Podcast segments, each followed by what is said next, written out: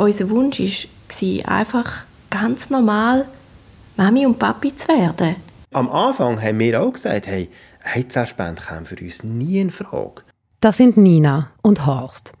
Auf natürlichem Weg ein Kind zu bekommen, war für die beiden nicht möglich.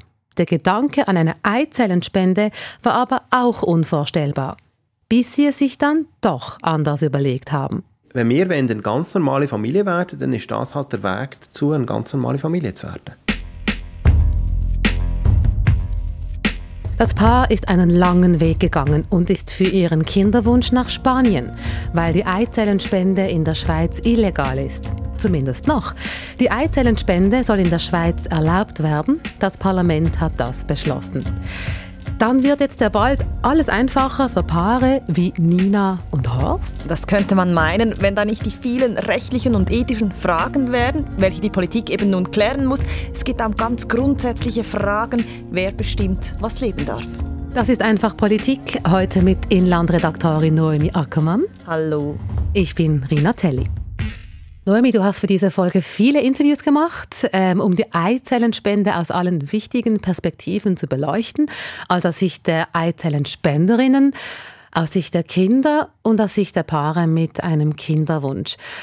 Ist denn die Eizellenspende ein Thema, das mehr Fragen aufwirft als andere Vorlagen im Parlament? Ja, wie gesagt, es geht um ganz grundsätzliche Fragen. Gibt es ein Recht auf Kinder? Und wenn ja, mhm. wer hat dieses Recht? Aber auch, wie werden diese Spenderinnen behandelt? Wie wird mit ihnen umgegangen? Wie wird das honoriert, eine solche Spende? Ganz große Fragen. Fangen wir an bei Nina und Horst, um überhaupt einmal zu verstehen, was das bedeutet, eine Eizellenspende, warum sich Paare für diesen Schritt entscheiden. Ihre Geschichte, die ist nicht einfach, das ist vorhin sehr klar geworden, aber dir haben Sie diese Geschichte erzählt. Was hast du erfahren? Ich bin zu Ihnen gegangen. Nina und Horst, sie heißen eigentlich anders. Wir wollen ihre Geschichte hier anonym teilen. Deswegen haben wir auch ein paar Details für diesen mhm. Podcast geändert. Aber ganz kurz gesagt, sie sind ein ganz normales Ehepaar, anfangs 40, das irgendwo in der Deutschschweiz lebt. Was ist denn das? Wie viele andere haben sie gedacht, sie würden die Verhütung absetzen, Sex haben und Kinder kriegen. Sie haben sich dann medizinische Hilfe geholt, zuerst in der Schweiz, da haben sie es mit x verschiedenen Verfahren probiert, sie sind dann bei der künstlichen Befruchtung gelandet. Es sind viele Diagnosen, die zusammengekommen sind. Jede einzelne wäre eigentlich, glaube ich, kein Problem gewesen oder wäre mit Medikamenten therapierbar gewesen. Aber es hat einfach nicht funktioniert. Die vielen Versuche haben einfach nicht funktioniert, auch nicht mit Medikamenten. Man hört es, Nina sagt es, es hat nicht funktioniert. Sie sind dann nach Spanien gegangen, ursprünglich um eine genauere Diagnose zu erhalten. Warum kann man in Spanien solche Diagnosen genauer machen als bei uns in der Schweiz? Nina und Horst haben mir selber gesagt, dass sie wegen der liberaleren Gesetzgebung nach Spanien gingen. Die erlaubt eben mehr Diagnostik, als hier in der Schweiz möglich ist. Daraus hat sich in Spanien auch ein Business entwickelt. Es gibt dort Kliniken, die sind total auf ausländische Paare ausgerichtet. Spanien ist neben Tschechien eines der wichtigsten europäischen Länder, was Reproduktionsmedizin mhm. angeht. Ich stelle mir das trotzdem sehr anspruchsvoll vor. Man wünscht sich ein Kind und, und merkt dann, es klappt nicht. Dann merkt man, okay, wir müssen nach Spanien haben sich die irgendwie allein durchgewurstelt und irgendwie das Internet leer gelesen oder hatten Sie Hilfe bekommen von irgendwem? Wie ist das gelaufen? Sie haben sich eben für Spanien entschieden und diese spanischen Kliniken, die sind auf internationale Paare ausgerichtet. Da ist beispielsweise die ganze Homepage auch auf Deutsch oder die Beratung, die ist auf Deutsch oder auf Englisch. Also Sie müssen auch nicht Spanisch können. Ja, und deswegen sind Sie nach Spanien gegangen. Aber auch da hat es bei Nina und Horst mit den eigenen Eizellen nicht geklappt. Und so kam es dann eben das Thema Eizellenspende auf. Mhm. Ohne dass das jetzt in einer Biologiestunde ausufern muss, aber kannst du kurz erklären, wie das genau funktioniert, so eine Eizellenspende? Bei einer Eizellenspende werden eben der Spenderin werden Eizellen entnommen, nachdem sie eine hormonelle Stimulation gemacht hat. Also etwa zwei Wochen geht diese Stimulation. Dann werden sie in einem kleinen invasiven, minimalinvasiven Eingriff entnommen. Diese Eizellen werden mit Sperma befruchtet, entweder vom Mann oder von auch einem Spender. Der Embryo, der dann entsteht, wird an der Empfängerin eingesetzt. Dies ist dann die biologische Mutter, aber nicht die genetische. Das heißt, die Genetik kommt ganz von der Spenderin. So ist eben jetzt Nina, die biologische Mutter, aber nicht die genetische. Und auch für Sie war das nicht nur eine einfache Entscheidung. Also für mich war es auch schwierig. Ich konnte mir nicht vorstellen, dass meine Eizellen nicht genug gut sind. Und ähm, dann ist, ja, bin ich vor dem Entscheid gewesen, entweder der Weg oder kein Kind. Für Adoption sind wir, sind wir zu alt gewesen. Der Weg ist auch schwierig. Das wissen auch viele nicht, dass der Weg eigentlich auch schwierig ist. Also das Schöne ist ja, es hat geklappt. Das hören wir ganz deutlich im Hintergrund. Genau. Die beiden sind Eltern geworden, gleich beim ersten Versuch. Nun aber hätten sie gerne ein Geschwisterchen. Dafür haben sie schon mehrere Versuche hinter sich, bisher erfolglos. Mhm.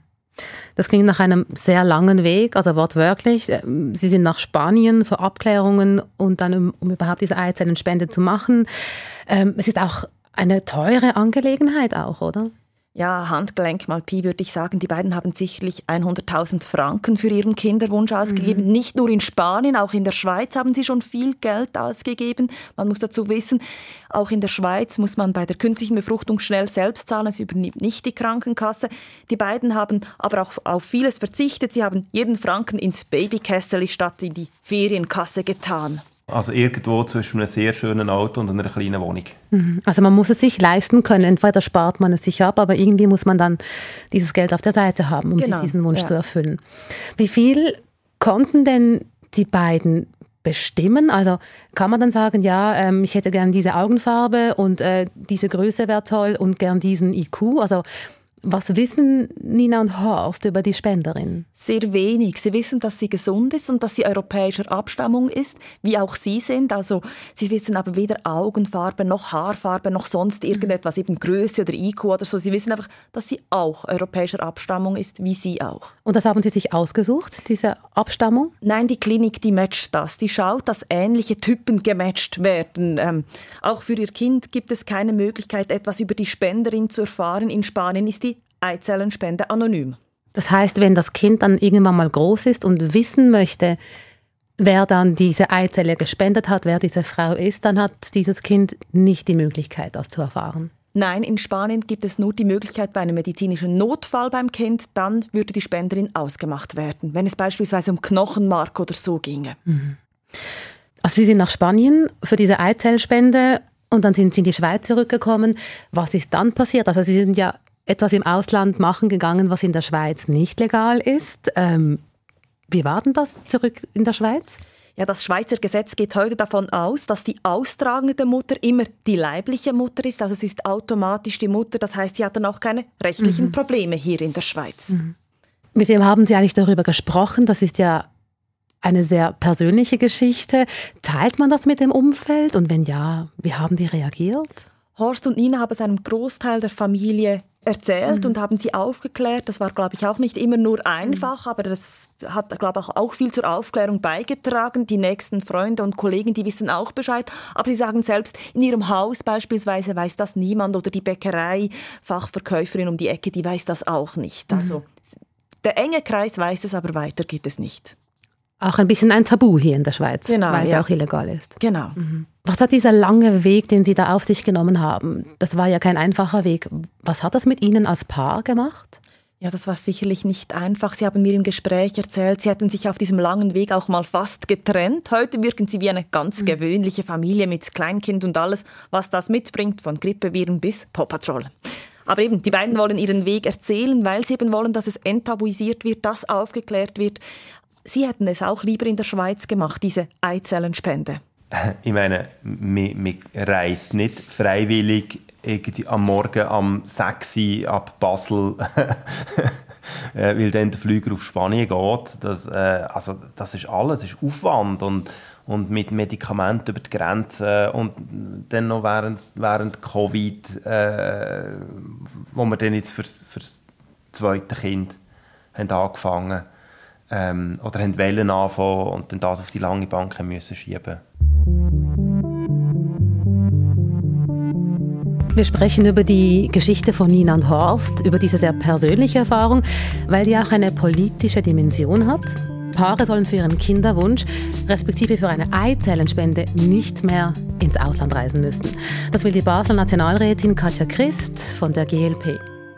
Das Parlament hat einen entsprechenden Vorstoß überwiesen an den Bundesrat. Aber erst nach großen Diskussionen im Parlament, Noemi, wie sind die? Ja, vor allem im Nationalrat gab es viele Einzelvoten, die sich da noch geäußert haben. Es waren vor allem Mitte- und SVP-Politikerinnen, die sich gegen diese Legalisierung gewehrt haben. Sie haben Angst um das Kindeswohl. Sie sagen, sie haben Angst, dass Kinder zur Ware werden könnte. Ähm, wie gesagt, der Ursprungsvorstoß kommt von Katja Christ. Sie will die Eizellenspende der Samenspende, die in der Schweiz schon legal ist, gleichsetzen. Grundsätzlich können wir dann in der Schweiz unsere Regeln aufstellen, unsere Grenzen ziehen, so wie wir es für richtig halten. Ja, du hast angetönt, nicht alle sind dieser Meinung. Was sind denn die Argumente der Gegnerinnen und Gegner? Ja, in der vorberatenden Kommission, wo auch diese Motion dann herkommt, da war neben Katja Christ auch Alois Huber, er ist SVP-Nationalrat aus dem Aargau. Er hat ganz grundsätzliche Bedenken bei dieser Legalisierung. Wenn wir ins Medizinische nie gehen, wie weit gehen wir denn nachher? Ist das nächste die Leihmutterschaft? Ist das nächste das Klonen? Er macht Vergleiche mit der Leihmutterschaft und dem Klonen, aber ich frage mich, ob das die richtigen Vergleiche sind. Also wäre zum Beispiel der Vergleich mit der Samenspende nicht treffender. Also wenn der Mann unfruchtbar ist, dann gibt es die Samenspende und das ist legal in der Schweiz. Ist die Frau unfruchtbar, dann bräuchte es eine Eizellenspende und die ist Stand heute illegal. Also müsste man nicht diese beiden Dinge vergleichen miteinander. Genau, die Gleichstellung von Samen- und Eizellenspende, das ist auch das Hauptargument der Befürworter dieser Legalisierung. Alois Huber befürchtet eben, dass dann noch viel weitere Forderungen kommen, dass dann eben nie Schluss ist mit Forderungen, wie gesagt beispielsweise die Leihmutterschaft. Ähm, Alois Huber hat aber auch ein anderes Argument. Er macht sich Sorgen um mögliche und potenzielle Spenderinnen. Ich sehe da natürlich absolut eine Ausnutzung von der Spenderfrau. Wie, das wird eine Kennfrau machen. Ich habe mich da ziemlich erkundigt, wie es in anderen Ländern ist, wo es erlaubt ist. Zum Beispiel in Norwegen, die finden keine Spenderfrauen im eigenen Land. Also du musst irgend ein Schicksal von einer Frau fast können ausnutzen, als die bereit ist, um eine Eizelle zu spenden. Und das ist für mich schon noch recht bedenklich. Alois Huber spricht ja schon einen wichtigen Punkt an. Also was muss gegeben sein, damit bei einer Eizellenspende die Spenderinnen geschützt sind? Da tun sich ja die meisten Fragen auf, hast genau, du gesagt, Noemi? Kontroversesten. Mhm. Darüber reden wir gleich, aber bleiben wir noch kurz bei der Vorlage. Die wurde ja schlussendlich angenommen. Wie geht es jetzt weiter? Das heißt, der Bundesrat und damit die Verwaltung, die müssen nun aufzeigen, wie ein solches Gesetz konkret aussehen könnte, damit eben die Eizellenspende in der Schweiz legalisiert wird. Katja Christ, von der die Motion ursprünglich kommt, sie will sich heute noch nicht so genau festlegen, wie es genau geregelt sein soll. Ich glaube, jetzt ist der Ball natürlich äh, in der Verwaltung, beim Bundesrat, hier eine wirklich gute Schweizer Lösung zu präsentieren. Und ich glaube, da muss sie ganz, ganz eng auch mit den Fachleuten, mit der Fachwelt zusammen arbeiten. Es hätte mich jetzt schon sehr interessiert, wie Katja Christ das Ganze sehen würde. Warum sagt sie nicht mehr? Warum hält sie sich so bedeckt und verweist auf die Fachwelt? Sie sagt, sie will den politischen Prozess abwarten. Es gäbe da verschiedene Optionen, eben viele Fragen, die auch geklärt werden müssen, bevor eben ein genauer Vorschlag vorliegt. Also müsse man zur Fachwelt, und das hast du ja gemacht, Noemi, mit ganz vielen grundsätzlichen Fragen. Das ist ja auch das, was die Diskussion rund um die Eizellenspende von anderen Vorlagen auch unterscheidet. Eben, es geht um große Fragen. Wie soll Leben entstehen dürfen? Inwieweit sollen wir eingreifen? Zu welchem Preis auch? Also viele ethische Fragen, rechtliche Fragen. Und schauen wir uns das Ganze mal an, was gesetzlich geklärt werden muss, was die Paare betrifft mit einem Kinderwunsch. Darüber hast du gesprochen mit Dorothea Wunder. Sie ist Reproduktionsmedizinerin, das heißt, sie betreut solche Paare mit einem Kinderwunsch. Dorothea Wunder ist aber auch Mitglied der Nationalen Ethikkommission. Mhm. Und was sagt sie? Legalisieren ja oder nein? Ganz klar ja. Sie betreut eben auch selbst immer wieder Paare, die an Unfruchtbarkeit leiden und Paare, denen sie manchmal nicht helfen kann, die sie nach Spanien schicken muss. Und ins Ausland zu gehen, ist für die Bar nicht so einfach. Das ist so, wie wenn man ein etwas Kriminelles macht. Also es ist hier in der Schweiz nicht erlaubt. Jetzt geht man für, für die Handlung ins Ausland. Das ist auch psychologisch für viele Bar ist das nicht ganz einfach. Weißt du, wie das war für Nina und Horst? Haben die sich auch so gefühlt, als ob sie etwas Illegales tun würden? Ich glaube, für sie war es klar, dass es nicht illegal oder so ist. Aber es war auch nicht einfach von Anfang an ein einfacher Weg, sich von der Idee vom eigenen genetischen Kind verabschieden zu müssen. Die beiden, die können ja nicht für alle Paare stehen, die sich ein Kind wünschen und darum ins Ausland gehen. Was weiß man über Paare, die diesen Schritt machen? Sehr wenig. Sie werden nicht statistisch erfasst. Es gibt nur Schätzungen.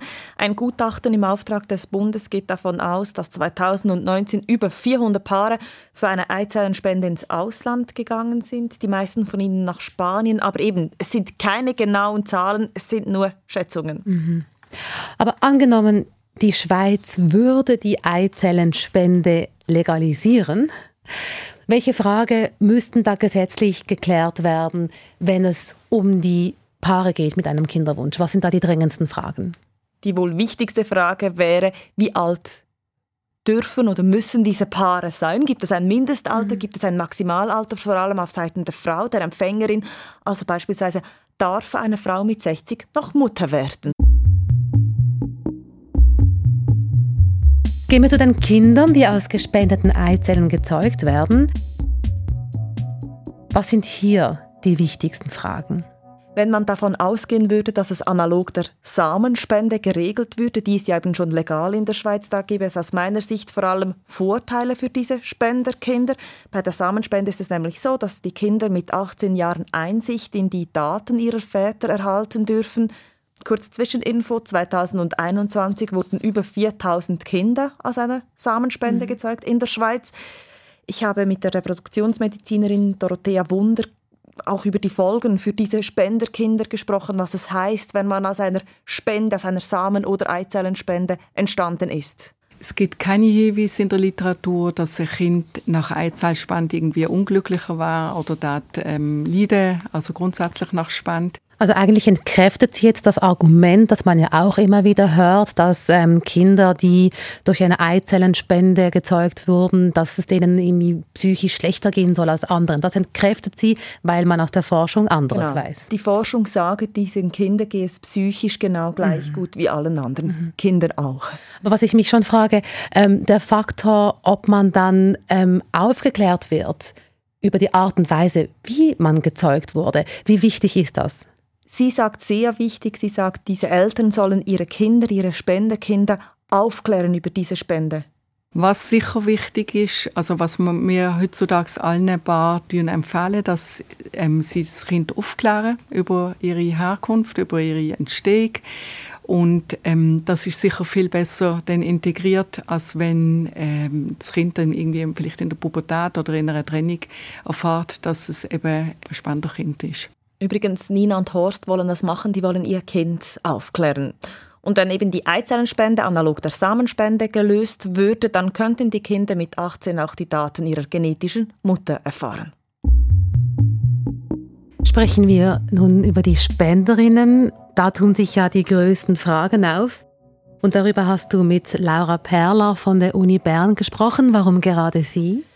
Sie ist Sozial- und Kulturgeografin. Sie hat ihre Doktorarbeit zu Eizellenspenderinnen in Spanien geschrieben, hat viel auch mit ihnen gesprochen. Im Moment organisiert sie auch gerade eine Ausstellung zum Thema Eizellenspenden in Bern. Mhm. Und du hast mir im Vorfeld auch gesagt, ähm, dass sie das Ganze auch aus einer feministischen Perspektive betrachtet. Ja, sie sagt eben, sie fühlt sich auch ein wenig als die Stimme dieser Spenderinnen, weil diese oft nicht gehört würden. Ähm, sie hat eben mit ihnen gesprochen und sie will auch das ansprechen. Mhm. Und was sagt so jemand wie Sie? Ähm, Eizellenspende legalisieren, ja oder nein? Ja, nein, sie sieht vor allem die Tücken der Legalisierung, die Gefahr der Ausbeutung der Spenderinnen. Also die Spenderinnen haben verschiedene Sachen berichtet. Einerseits natürlich, dass sie, dass sie das machen, um anderen Frauen und Paaren zu helfen. Andererseits haben sie aber auch von ihnen prekären Lebenssituationen sozusagen erzählt und davon, dass sie teilweise ja, die Spenden machen, auch um ähm, ihr Monatseinkommen sozusagen aufzubessern, weil man muss sich schon bewusst sein, 1000 Euro, das ist ein Monatslohn in Spanien und das ist nicht wenig Geld. Mhm. Das erstaunt mich jetzt wirklich sehr. Ich hätte jetzt gedacht, dass jemand mit einem feministischen Hintergrund gesagt hätte, ja klar, wenn's, wenn die Samenspende legal ist, dann muss auch die Eizellenspende legal sein. Aber sie weist ja da wirklich auch ähm, auf Gefahren hin, nämlich dass die Spenderinnen ausgebeutet werden könnten. Und ähm, das Wort Eizellenspende Spende, sagt jetzt ja schon, es soll eine Spende sein und nicht ein, ein Handel. Ich nehme an, das ist der Punkt, oder? Ja, die Gefahr, die ist groß, dass diese Frauen ausgebeutet werden. Eben Laura Perler sieht, die, dass diese Frauen das nur aus oder vor allem aus finanziellen Überlegungen machen und dann ist es eben keine Spende mehr. Was sagen Nina und Horst dazu über den Umgang mit Spenderinnen? Das habe ich sie auch gefragt. Es gibt grundsätzlich in Spanien ähm, keine monetäre Anreize und man wird einfach für den Aufwand, den man hat, wird man entschädigt. Das heißt, es gibt ein paar hundert Euro ähm, für so einen, für so einen, einen Eingriff. Es gibt Beschränkungen, dass die Spenderinnen maximal x dreimal, ja, ich weiß nicht, ich, ich glaube dreimal dafür spenden. Wichtig ist, dass man eine Klinik vielleicht wählt, wo sich an das halten. Ja. Wo, es, wo, es, wo im zentralen Register die Spenderinnen auch eingetragen sind, ähm, dass alles richtig läuft. Und also ich denke jetzt mal, so wie die Schweiz ist, wäre es in der Schweiz sicher auch sehr gut geregelt. Mhm. Ich habe Dorothea Wunder auch gefragt, was sie sagt, wie die Bedingungen für diese Spenderinnen sein müssten. Da darf sicher kein Druck ausgeübt werden, dass, dass eine Frau zum Beispiel sich instrumentalisieren oder dass sie ihre Eizellen spendet, einfach zum in Anführungszeichen Geld zu verdienen. Also es ist eine Gratwanderung, oder? Es ist ein großer Aufwand für eine Spenderin und dass man das entschädigt, das kann ich sehr gut nachvollziehen. Andererseits soll ja daraus auch kein Geschäftsmodell entstehen. Du hast ganz am Anfang Spanien erwähnt und von einem Business gesprochen. Wie kann man das hinkriegen? Ja, genau, da wird eben ein Knackpunkt auch für die Schweiz sein. Wie kann ein Gesetz regeln, dass es eben eine Spende ist und nicht aus finanzieller Not gemacht wird? Wo ist da die Grenze? Sind 1000 Franken, sage ich jetzt mal, noch eine Entschädigung oder ist es dann schon mehr als nur der Aufwand? Da muss man wohl eine gute Grenze finden, eine gute Lösung finden. Wenn ich mir jetzt das so überlege, Noemi, ich selbst ähm, spende einiges. Ich bin Blutspenderin, ich habe einen Organspendeausweis, ich bin im ähm, Stammzellenregister eingetragen. Aber wenn ich so höre, was es bedeutet, eine Eizelle zu spenden, ich könnte mir jetzt das so nicht vorstellen. Und wenn ich mir vorstelle, dass jemand wie ich, die ja sonst eigentlich sehr offen mit diesen Themen umgeht, wenn nicht mal ich mir das vorstellen kann, Wer stellt sich denn da zur Verfügung? Gute Frage. Auch Dorothea Wunder stellt sich diese Frage, wer soll in der Schweiz Spenderin sein? Wer soll seine Eizellen spenden? Ich bin extrem gespannt, ob es genug Spenderinnen gibt hier in der Schweiz denn. Ähm, oder ob man dann effektiv äh, also Eizellen müsste einführen von anderen Ländern. Ich könnte mir schon vorstellen, dass das vielleicht eine Möglichkeit wäre, weil der Bedarf ist groß und wie groß denn auch eben der Nachschub ist, das ist eine große Frage. Aber das wird sich weisen. Ja, Laura Perler, sie verweist auch auf die Situation in Italien. Man sieht das ja in, in Italien. Oder in Italien ist es legalisiert. Sie bekommen aber keine Eizellen, äh, Spenderinnen, und wegen darum importieren sie Eizellen aus Spanien. Also dort hat die Legalisierung eigentlich nichts zu einer Veränderung von der schlechten Situation in Spanien geführt. Also hier wird nochmal klar, warum Laura Perler gegen eine Legalisierung der Eizellenspende ist. Ja, genau. Für sie bräuchte es vor einer Legalisierung in der Schweiz eigentlich ein Abkommen aller Länder, die in diesen Eizellenhandel involviert sind, so dass nicht reichere Personen aus reicheren Ländern die Situation in ärmeren Ländern und den Frauen vor Ort ausnutzen können. Mhm. Aber bleiben wir in der Schweiz. Welche Fragen müssen geklärt werden, bevor es zu einer Legalisierung kommen kann? Wenn man jetzt mal das Ganze aus Sicht der Spenderinnen betrachtet, was muss da geregelt sein? Was sind da die großen Fragen? Wer darf spenden? Beispielsweise gibt es auch da eine Alterslimite. Welchen Gesundheitszustand müssen diese Frauen haben? Aber eben auch, wie viel Geld gibt es pro Spende oder pro Zyklus. Zudem werden auf Seiten der Spenderinnen auch weitere Optionen diskutiert. Eggsharing mhm. ist so etwas. Das heißt? Das sind Paare, die in der Schweiz eher auf eine künstliche Befruchtung angewiesen sind, haben manchmal überzählige Eizellen und diese könnten sie dann mhm. weiter spenden, also Egg-sharen, also diese Eien. Mhm. Eier eigentlich teilen. Ja, das muss man aber auch wollen. Genau, das ist aber eine Option, die auch gesetzlich geregelt werden mhm. könnte. Eine weitere Option, die im Raum steht, ist das Spenden innerhalb der Familie. Mhm. Noemi, du hast ein sehr emotionales Thema nüchtern und sachlich betrachtet und wirklich so aus verschiedenen Perspektiven beleuchtet. Die Zeichen die zeigen Richtung Legalisierung, aber eben es müssen noch ganz viele Fragen geklärt werden. Ich fasse mal zusammen. Also wenn es darum geht, wer darf dann eine Eizelle empfangen, eben da ist das Alter eine ganz wichtige Frage, die, die geklärt werden muss. Wenn es um die Spenderinnen geht, das ist der größte Knackpunkt. Auch hier Alter, Gesundheitszustand, aber auch was darf das kosten? Es, es darf ja kein Business daraus entstehen. Und dann auch bei den Kindern wird es ähnlich gehandhabt wie bei der Samenspende, wo man dann mit 18 erfahren kann, wer dann der Vater ist. Die Mutter mhm. bei der Eizellenspende. ja, genau. Dieses Gesetz, das wird nun ausgearbeitet, dann kommt es wieder ins Parlament und ich kann mir gut vorstellen, dass es da auch noch zu einer Volksabstimmung kommt. Was macht dich da so sicher? Ja, es ist ein sehr emotionales Thema. Es war schon im Rat sehr emotional. Im Ständerat war die Entscheidung auch knapp. Es gibt auch Grundsatzopposition gegen diese Legalisierung. Mhm. Ich glaube, die Chancen sind groß für mhm. ein Referendum. Mhm. Gehen wir zum Schluss noch einmal zu Nina und Horst. Die beiden haben uns von ihrem Kinderwunsch erzählt, vom langen Weg via Eizellenspende zu ihrem Wunschkind. Und was mir da noch wichtig scheint, oder wir haben viel über Ethisches gesprochen und Rechtliches und über Finanzielles, aber am Ende ist er ja ein Kind, ein Mensch. Es ist nicht ein künstliches Baby, das wir haben, oder ein künstliches Kind.